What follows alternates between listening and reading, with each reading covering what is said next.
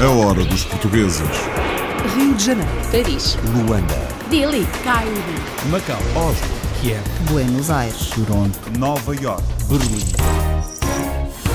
Um lusodescendente na África do Sul é considerado um dos melhores árbitros do continente africano, pelo menos segundo a imprensa. Acredita que vai apitar jogos no próximo Mundial de Futebol. Para os próximos quatro anos, eu sei que, se Deus quiser, eu vou estar em Qatar. Isso é o meu sonho, é o meu trabalho, isso é o meu objetivo agora. Filho de portugueses, nascido na África do Sul, diz que o futebol lhe está no sangue.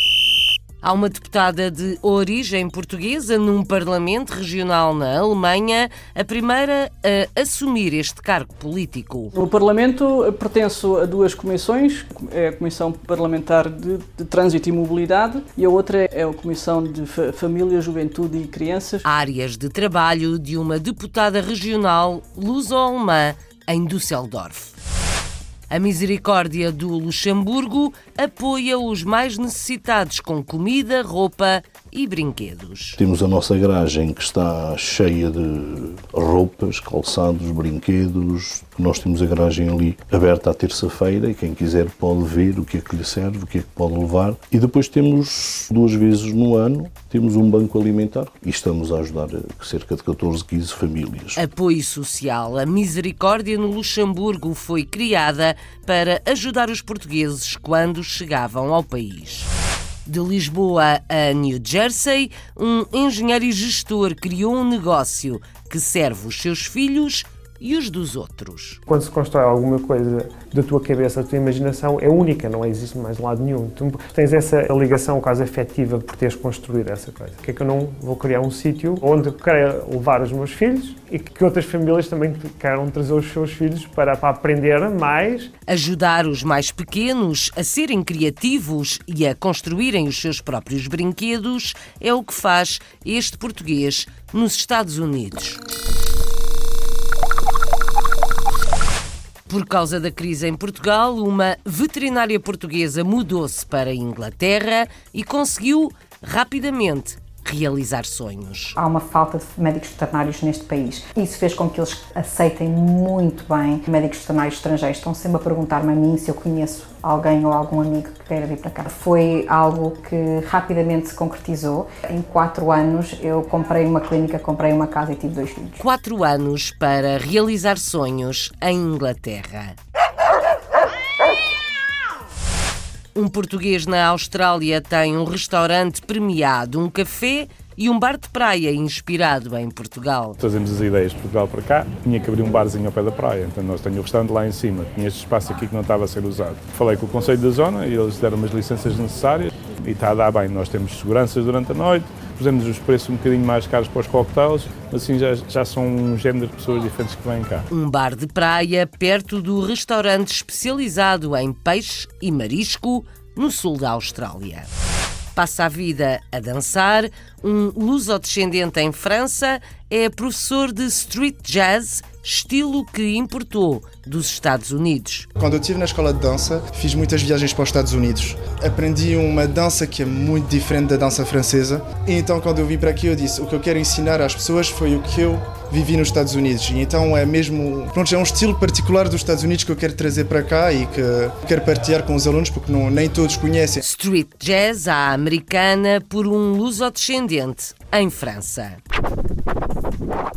Há pauliteiros de Miranda, em Toronto, no Canadá, mérito do rancho folclórico transmontano que leva as tradições muito a sério. Eu fui a Portugal, tirei o curso de folclore, aprendi os truques, os segredos das roupas, como se fazia e aquilo para serem originais. Cada desenho das saias, dos coletos dos rapazes, têm que ser todos diferentes. Não se pode repetir.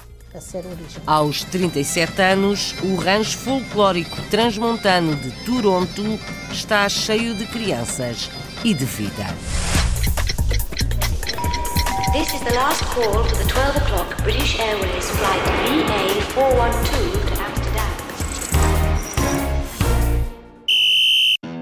É luso-sul-africano, árbitro de futebol, filho de portugueses.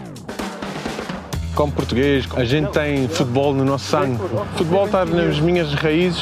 De vez em quando, se puder ver os jogos de Portugal, vejo. A gente sempre, como árbitros, a gente também vê o jogo de outra perspectiva. É luso-sul-africano, árbitro de futebol, filho de portugueses. Vítor Gomes está quase certo que vai apitar jogos no próximo Campeonato Mundial de Futebol no Catar. É tido como um dos melhores do continente africano e diz que os melhores têm de trabalhar muito, mesmo muito. A reportagem para A Hora dos Portugueses é do Hugo Gomes, mas é sempre o árbitro a falar de si próprio e das suas ambições. Um Vítor Gomes é um jovem que nasceu com uma ambição de ser um árbitro. Sou pai, sou filho, sou tio, sou marido. Tenho dois filhos, um, um ano, um de sete anos. Eu nasci na África do Sul, em Joanesburgo. Meus pais são da Madeira, Funchal, Santo António. Nasci cá e fiquei cá toda a minha vida. Eu tinha 14 anos andava já no futebol amador e já naquele tempo eu pedi ao meu treinador para deixar-me arbitrar os jogos e aquilo começou assim, foi brincadeira e hoje já está 20 anos atrás. Como português, a gente tem futebol no nosso sangue. Futebol está nas minhas raízes. De vez em quando, se puder ver os jogos de Portugal, vejo. A gente sempre, como árbitros, a gente também vê o jogo de outra perspectiva e ajuda-me também a ser melhor. Yeah. Sendo português, a gente tem aqueles raízes de trabalhadores. E a vida é só uma. A vida é para gozar, trabalhar e brincar. Tudo no mesmo. Só nunca há tempo para trabalho, nunca há tempo para brincar, mas a gente faz tempo para tudo.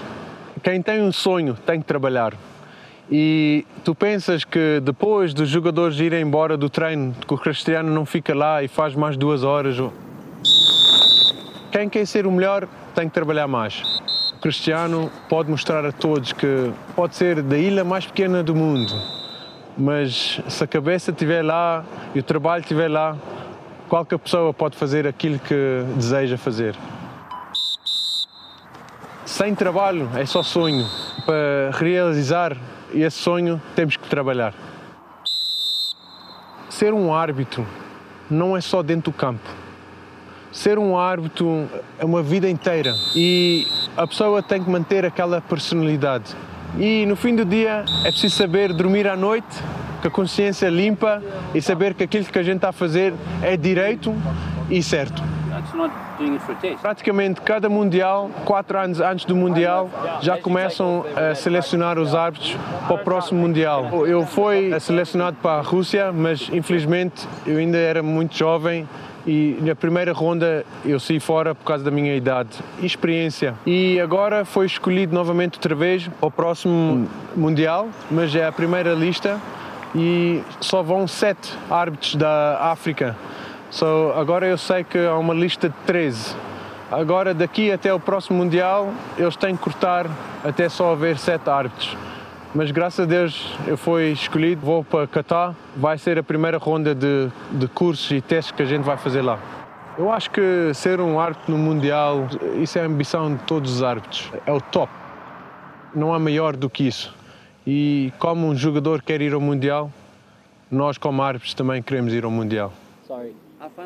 Tentar manter humilde é o mais importante, porque vai haver pessoas que não gostam vai haver artigos que não são bons, mas isso no fim são opiniões de pessoas.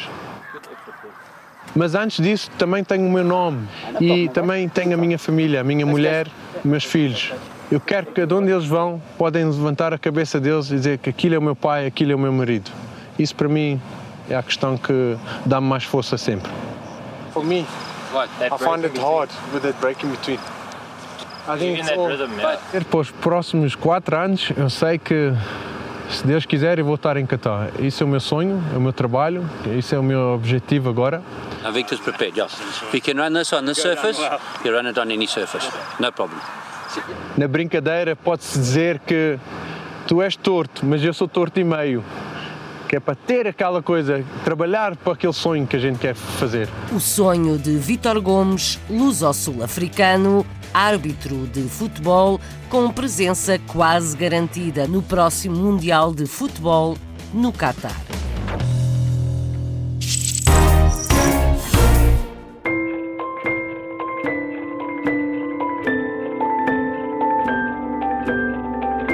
Primeira deputada de origem portuguesa na Alemanha foi eleita para o Parlamento Regional em Düsseldorf. Susana dos Santos Hermann nasceu na Alemanha, viveu em Portugal e voltou à colónia.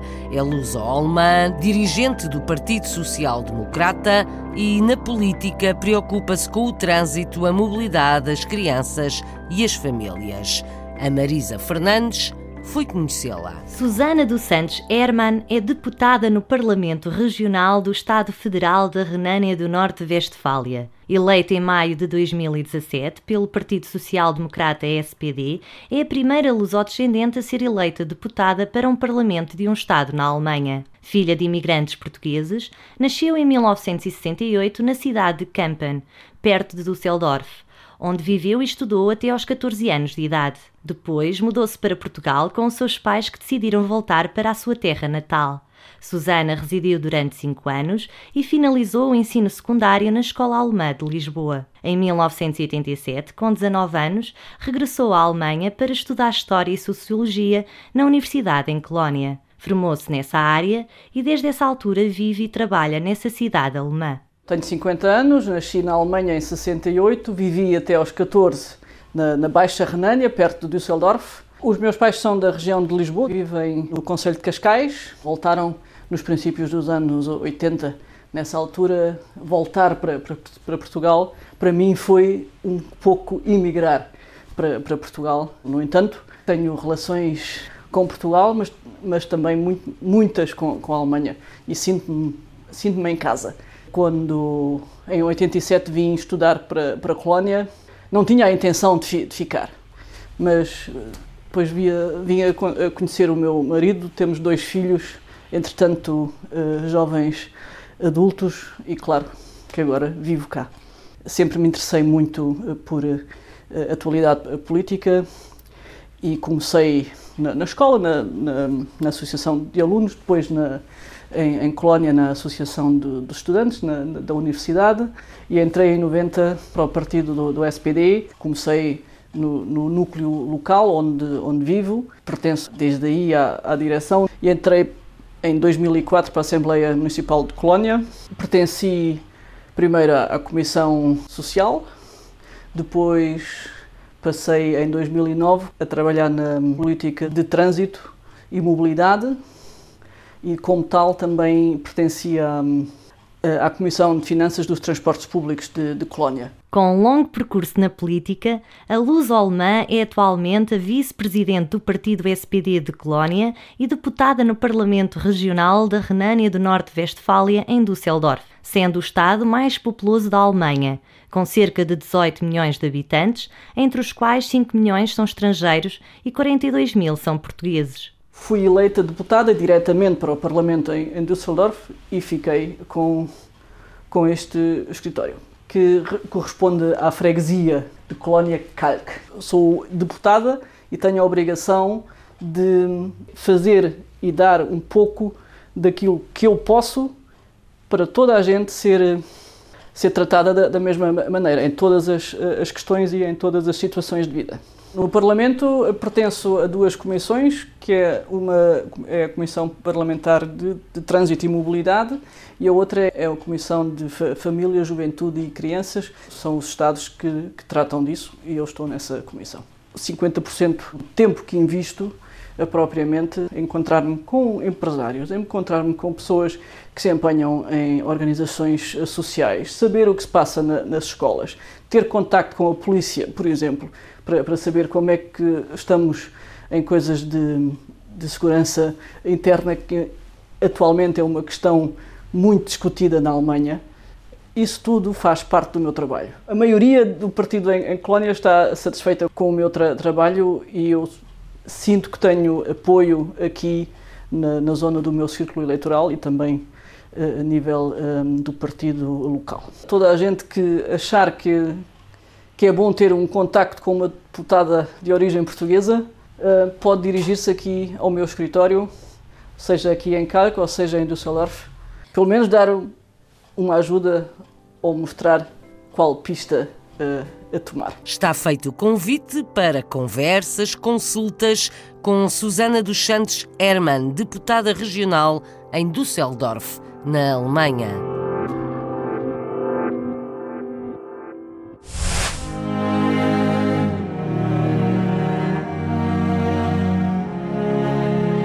Luxemburgo, a Misericórdia trabalha para os mais necessitados. A Santa Casa foi criada no Grão-Ducado para ajudar os portugueses que chegavam ao país. Hoje em dia tem um banco alimentar, apoia várias famílias, também com roupas e brinquedos. Uma missão que Joana Tiago Reis foi conhecer. Fomos até ao Luxemburgo falar com o padre Sérgio Mendes, provedor da Santa Casa da Misericórdia no Luxemburgo, desde 2012. A Santa Casa da Misericórdia do Luxemburgo, como uma associação sem fins lucrativos, portanto foi criada a partir de 96.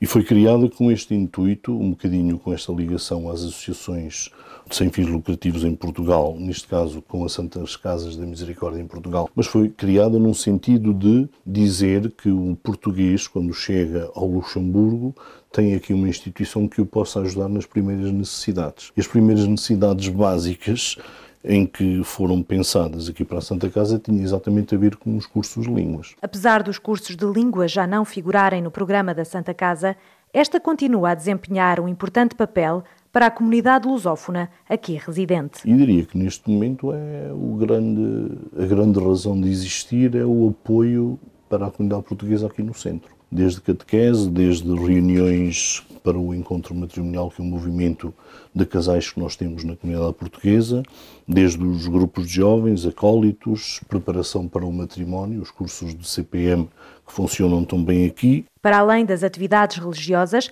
a Santa Casa tem ainda um papel de suporte social. Na parte social, aquilo que vamos fazer um pouco.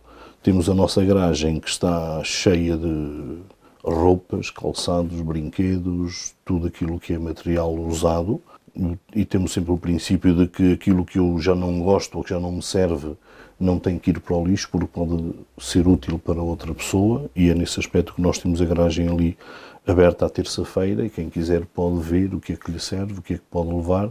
E depois temos, diria que sobretudo duas vezes no ano, temos um banco alimentar que foi criado a partir do, do, Natal e da Páscoa e estamos a ajudar cerca de 14, 15 famílias. Questionado sobre a integração da comunidade lusófona no Luxemburgo, o provedor da Santa Casa prefere antes falar em participação e de uma ponte que deve ser atravessada por ambas as partes. Em português havia uma, uma música antiga que dizia uma ponta, uma passagem para outra margem, portanto, e nós estamos um bocadinho, eu diria que ainda não estamos no início da ponte, já podemos estar um bocadinho mais avançados, mas essa ponte tem que ser atravessada por ambos. Há, há todo um caminho que deve ser feito e que deve ser traçado e, portanto, deve ser feito de parte a parte, tanto da parte de quem acolhe como da parte de quem é acolhido. E por isso é que eu acho que, mais do que falarmos de integração, nós temos é de incentivar as pessoas a participar uns com os outros, porque só juntos é que podemos construir alguma coisa. Este é mais um testemunho de Portugal no mundo. Com a missão social e religiosa da Santa Casa da Misericórdia,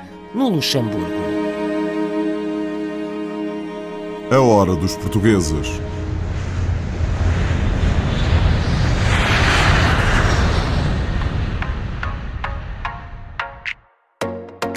Built by Me é a empresa e a marca que um português criou nos Estados Unidos e que quer registar. É a prova de que a necessidade aguça o engenho. Built by Me, ou Feito por mim, é um conceito e um espaço onde as crianças são ensinadas a serem criativas e a construírem os seus próprios brinquedos. Vitor Silva criou um negócio que serve os seus filhos e os dos outros com aposta na ciência e nas novas tecnologias. A Margarida André conta a história na hora dos portugueses. Vitor Silva é o fundador da Built by Me, uma empresa com programas didáticos na área da ciência e tecnologia, direcionados para crianças. Através do estímulo à criatividade, os pequenos cientistas criam bases que se tornarão úteis para a sua vida académica e profissional. Built by Me, a criação do foi construído por mim, fui eu que fiz. Essa criação do me com a eu e a minha criação é muito importante para nós.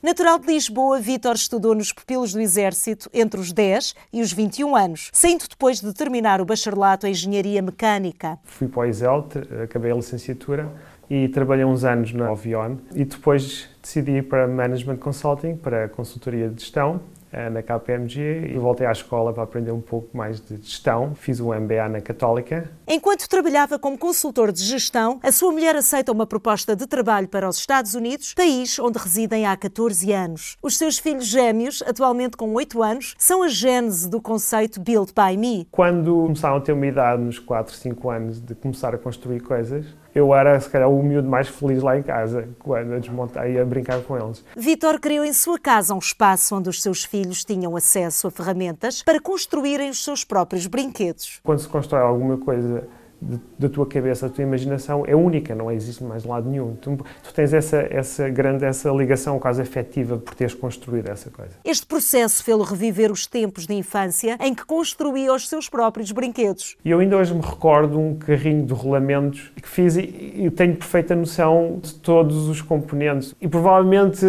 não me lembro muito das corridas que fiz com ele. A vontade de querer proporcionar aos seus filhos a experiência de criar as suas próprias construções levou-o a procurar espaços dedicados a este fim. Existem alguns museus muito bons, muita distância. Eu estava a procurar alguma coisa aqui perto. Esta lacuna fez com que explorasse um conceito que tem crescido um pouco por todo o mundo, o Maker Movement. As pessoas construírem coisas, usar ferramentas, oficinas. A vontade das pessoas criarem com as suas próprias mãos, aliada à falta de espaços para o fazerem, abriu uma porta a Vitor. Porque é que eu não vou criar um sítio onde eu quero levar os meus filhos e que outras famílias também queiram trazer os seus filhos para, para aprender mais? Para os pais, este é um espaço que consideram poder ter um impacto muito importante no futuro dos seus filhos. Daqui a 10 anos, quando eles se lançarem no mundo real, precisam de dominar a tecnologia. É um instrumento básico que suporta tudo o que fazemos e vemos em qualquer lugar. Esta formação ajuda-os a estar mais à frente. Vitor considera que no final o importante não é o produto criado, mas sim a aprendizagem durante todo o processo da criação, preparando assim as crianças para qualquer função que venham a desempenhar. Se tiverem capacidade de comunicação, de criatividade, de colaboração, de trabalhar em em grupos, de trabalhar talvez individualmente, da criatividade, estes tipo de skills vão lá estar. Para os filhos de Vitor, a Build by Me é já como uma segunda casa. Eles adoram isto. O feedback deles e dos outros miúdos também é muito bom. Para isso, Vitor conta com instrutores das mais diversas áreas que, através da diversidade, tornam os programas ainda mais ricos são estudantes universitários. Nós tentamos ter um, um, grupo de instrutores com várias perspectivas, com várias backgrounds.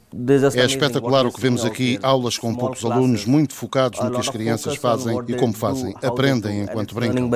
O registro da marca Built by Me no mercado americano é um passo importante para a evolução num conceito de futuro. O nosso objetivo para já é consolidar este conceito, tornar isto obviamente rentável, que isto é um negócio, tem que ser rentável. E quando nós sentimos que temos um, um modelo que consiga ser replicável, então queremos expandir. Desde New Brunswick, em New Jersey, nos Estados Unidos, Margarida André para a Hora dos Portugueses da RTP. A Hora dos Portugueses na rádio e na televisão de Portugal.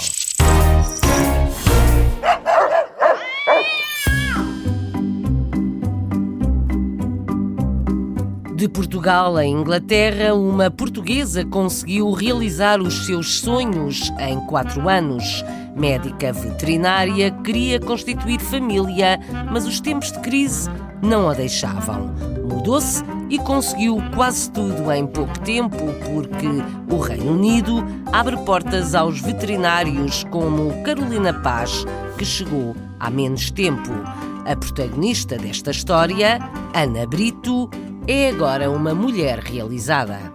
A medicina veterinária cá em Inglaterra tem um prestígio muito superior, inclusive à medicina humana, e é uma das razões que atrai tantos portugueses a virem para cá. Número um é o prestígio, número dois é a formação, portanto, a formação que nós conseguimos também procurar e receber cá é muito superior, e a terceira é a facilidade.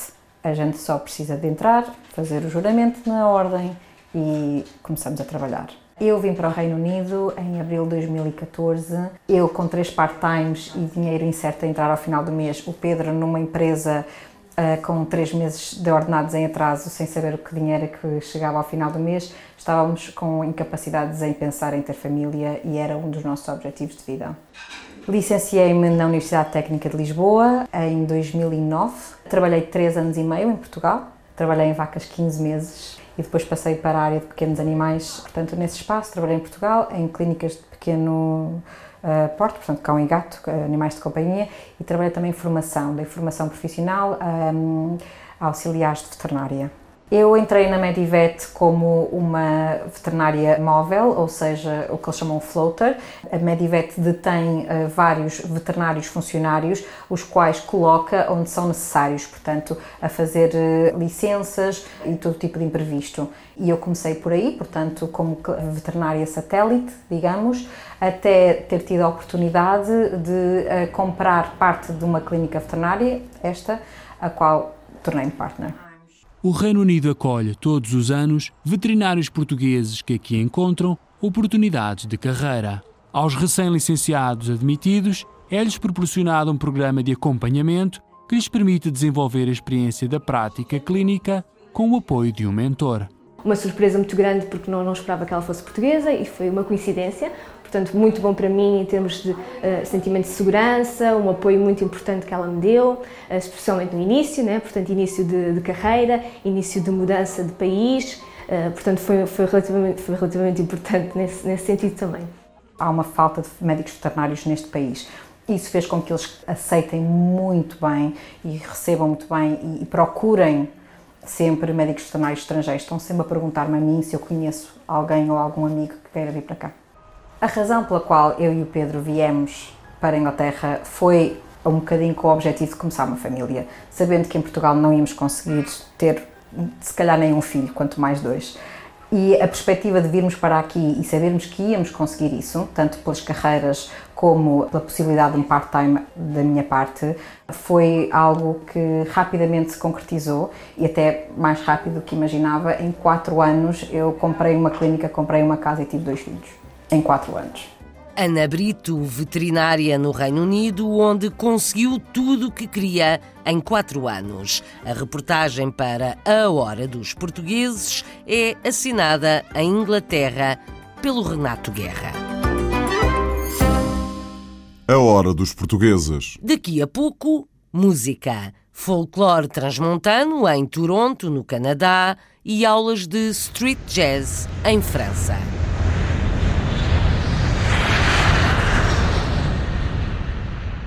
Por agora, vamos conhecer a história de um português que tem um restaurante, um café e um bar de praia na Austrália.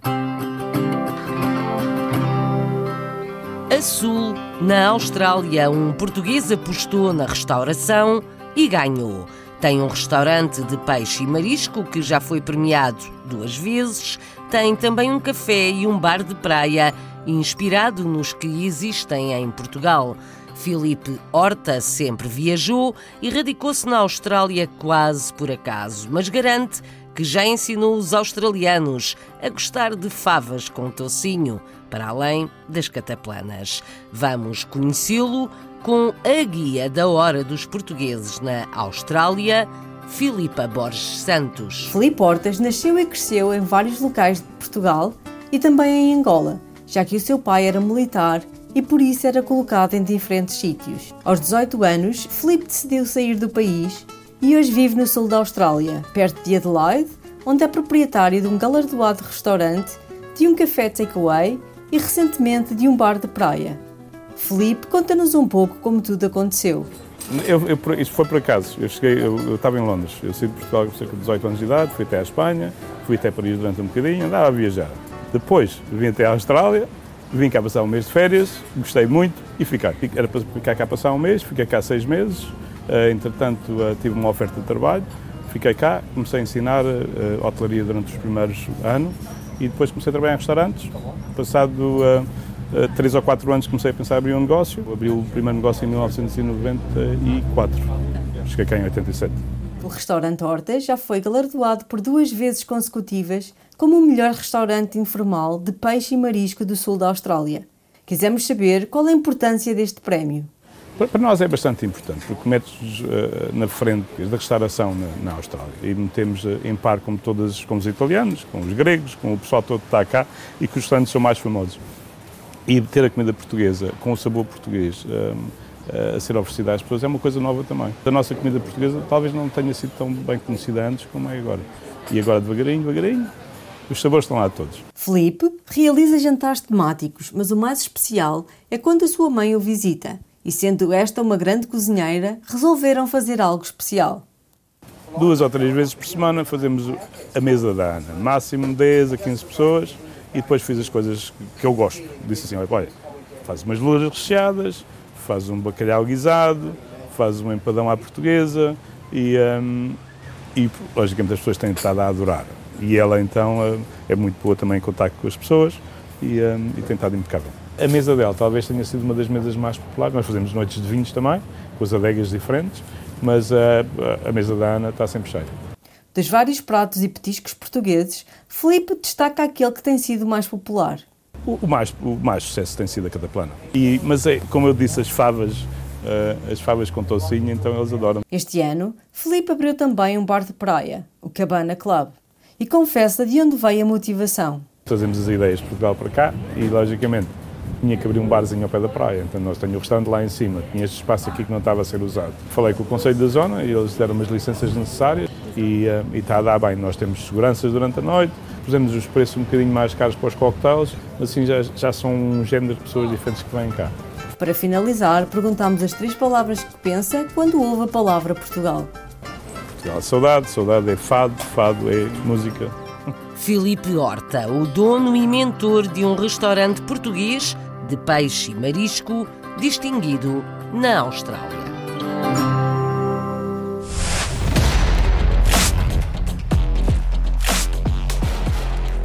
Lusodescendente em França é professor de dança de street jazz, estilo que importou da sua experiência nos Estados Unidos. Maxime Gonçalves vem sempre de férias a Portugal, mas é nos arredores de Paris que dança e ensina os outros. Carlos Pereira. Estamos em Choisy-le-Roi, nos arredores de Paris. Esta é uma antiga estação de caminhos de ferro, agora transformada numa escola de dança. O professor é Maxime Gonçalves, um lusodescendente, filho de pais portugueses. A minha mãe é de Lisboa e o meu pai é de Arcos de Valvez. Um, costumo ir a Portugal todos os verões em geral. Se posso ir mais vezes durante o ano, aproveito, mas é raro. Mas pronto, durante o verão costumo ir sempre duas semanas no mínimo, qualquer coisa assim.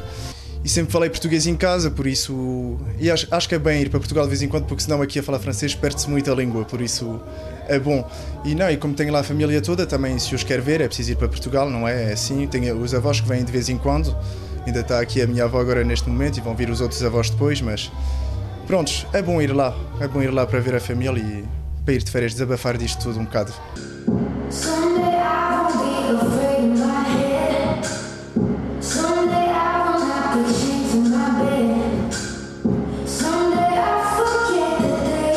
Maxime Gonçalves sempre dançou desde pequeno, mas considerava ser um futuro incerto. Por isso, optou por estudos mais convencionais. Passei, passei os meus exames finais e depois quis ir para uma escola de biologia. Fiquei lá quatro meses e depois disse aos meus pais: Não, eu quero uh, dançar. Acabou a escola, não quero mais, não quero mais disso. Então os meus pais disseram: Pronto, está bem, então para tudo, parei a faculdade e, e fui me inscrever numa escola de dança. Passei os castings e, e fui, uh, pronto, fui, aceito, uh, fui aceito na escola e começou assim a minha vida também a, a dançar. Pronto.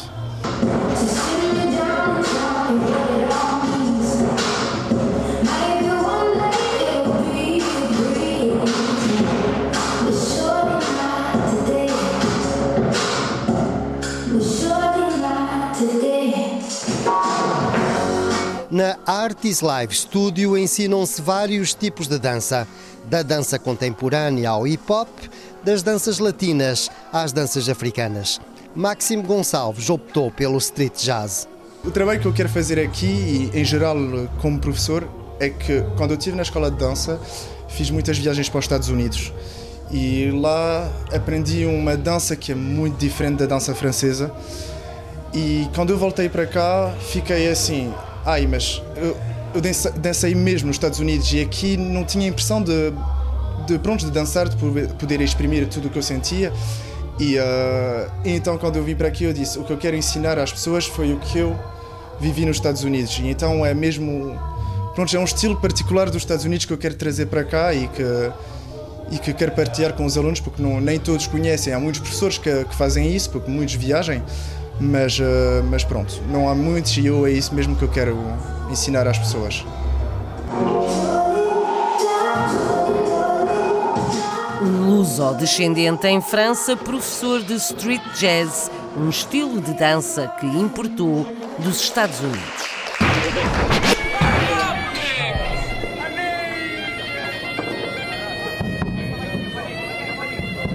Já tem 37 anos, o Rancho Folclórico Transmontano de Toronto, no Canadá.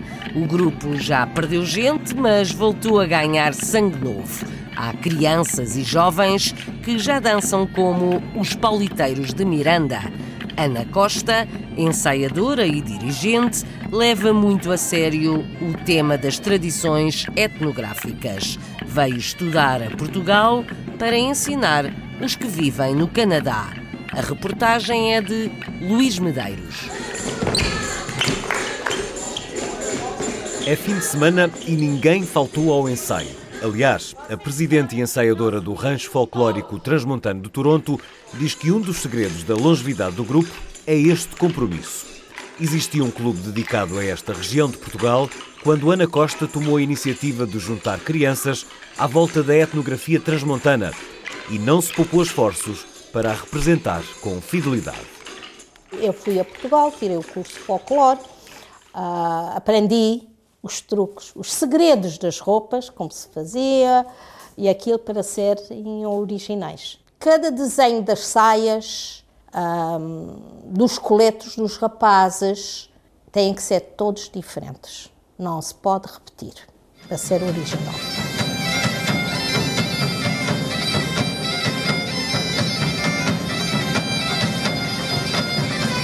Além dos trajes, houve a adaptação musical.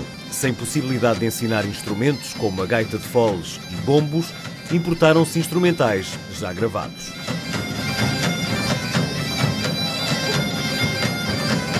Modas cantadas em mirandês foram incluídas no repertório.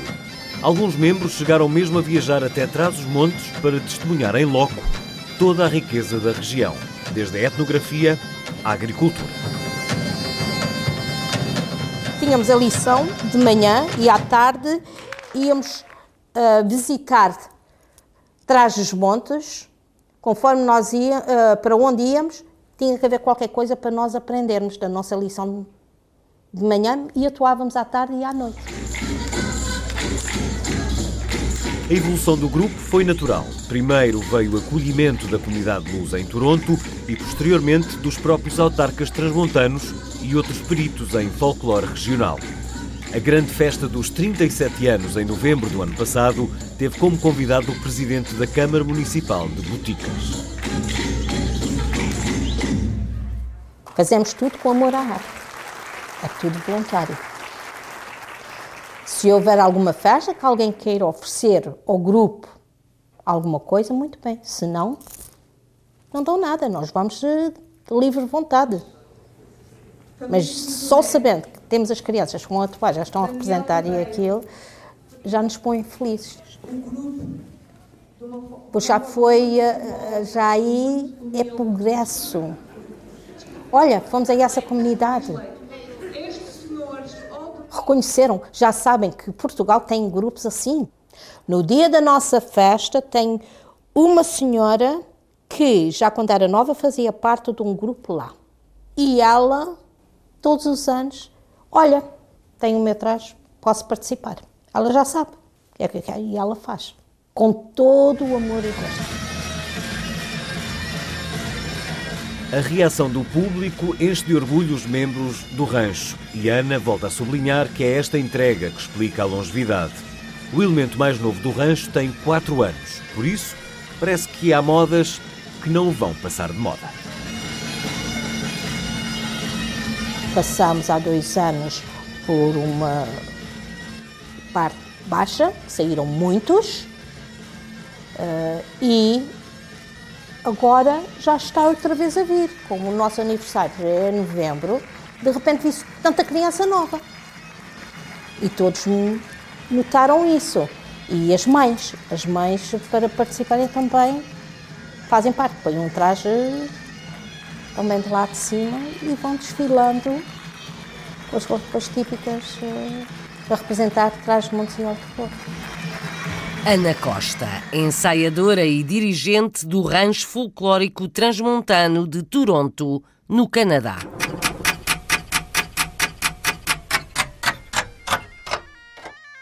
Antes dos pauliteiros do Nordeste Transmontano, ouvimos street jazz, um estilo de dança que um lusodescendente ensina em França, e estivemos num bar de praia na Austrália. Conhecemos uma médica veterinária em Inglaterra, um árbitro luso-sul-africano, uma deputada luso-alemã e espreitámos o trabalho que a Misericórdia faz no Luxemburgo. A Hora dos Portugueses, com sonoplastia de Paulo Cavaco, edição e apresentação de Isabel Gaspar Dias. A Hora dos Portugueses. Rio de Janeiro. Paris. Luanda. Dili. Cairo. Macau. Oslo. Kiev. Buenos Aires. Toronto. Nova York. Berlim.